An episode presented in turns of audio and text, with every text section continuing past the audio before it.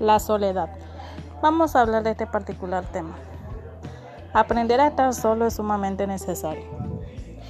Necesitas conocerte en profundidad para luego salir al mundo con objetivos claros, con deseos definidos, con certeza de lo que quieres y no quieres en tu vida.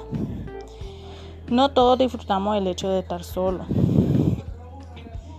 ya que pensamos que necesitamos la compañía de otro de alguien que nos haga sentir importantes y amados. Aquel que nos distrae de nuestro pensamiento negativo. Pero tienes que saber que el estar solo es sumamente necesario para conocerte, para saber lo que quieres y no quieres. Puedes preguntarte cómo te sientes cuando estás en completa soledad. Aprovecha para dedicarte tiempo. Haces algo que te guste. ¿Te diviertes o te aburres? ¿Sientes dependencia de los demás?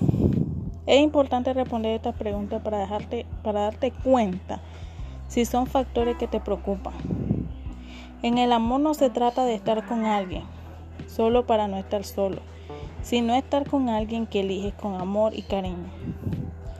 Tómate un tiempo personal a sola en la semana para estar solo contigo mismo que nadie te acompañe.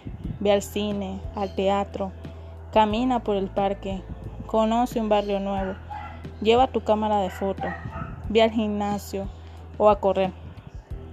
Saca tu bicicleta, escucha algo de música, lee un libro, almuerza en algún lugar bonito, cómprate un café y quédate observando a la gente pasar.